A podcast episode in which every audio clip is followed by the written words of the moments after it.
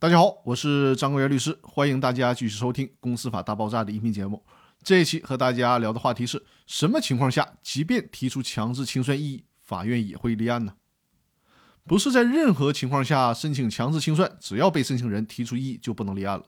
如果真是这样的话，那就永远也没有办法申请强制清算了。所以说呢，清算纪要的第十七条规定了两种例外的情形。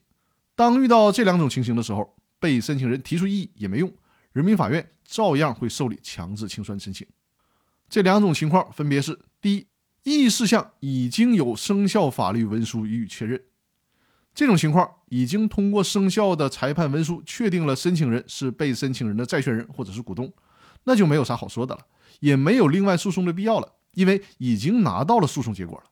按照生效判决确认的债权人身份或者是股东身份，申请强制清算就没毛病，就得立案。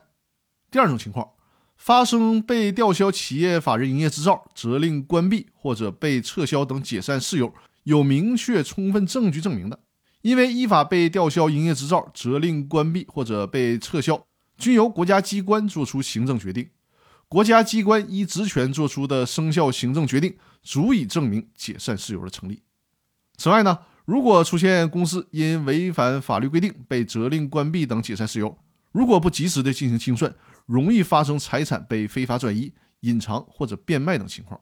也难免会造成公司基于非法或者是不合理的因素对债权人进行不公平清偿的结果。这对善良的债权人明显是有失公平的。因此呢，在这种情况下，法院该立案就得立案。